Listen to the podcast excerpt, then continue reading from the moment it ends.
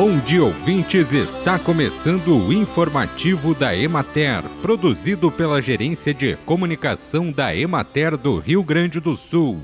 A apresentação é de Matheus de Oliveira, na técnica José Cabral a utilização de resíduos de porongo para a composição de substratos no cultivo de mudas de espécies florestais é tema de pesquisa do Centro Estadual de Diagnóstico e Pesquisa Florestal, do Departamento de Diagnóstico e Pesquisa Agropecuária da Secretaria da Agricultura, em parceria com a Emater de Santa Maria.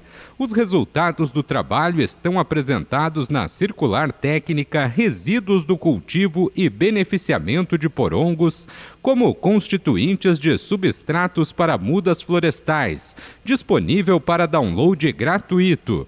O objetivo foi potencializar a utilização dos resíduos da cadeia produtiva de porongos, buscando alternativas para o aproveitamento destes resíduos e o incremento de renda dos produtores de porongo do estado.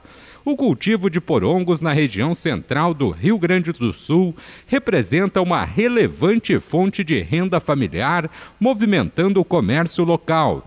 Apesar da importância histórica, cultural e social que a cadeia produtiva do porongo representa para o Estado, não existe valorização econômica da atividade, o que tem levado à redução do interesse das novas gerações. Os resultados da pesquisa comprovaram o potencial de utilização dos resíduos de porongos como matéria-prima para a composição de condicionadores e substratos destinados à produção de mudas de espécies florestais.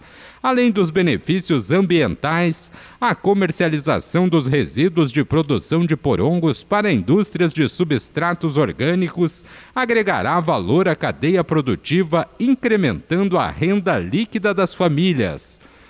Bem, e por hoje é isso, nós vamos ficando por aqui. Mas amanhã tem mais informativo da Emater. Um bom dia a todos que nos acompanharam e até lá!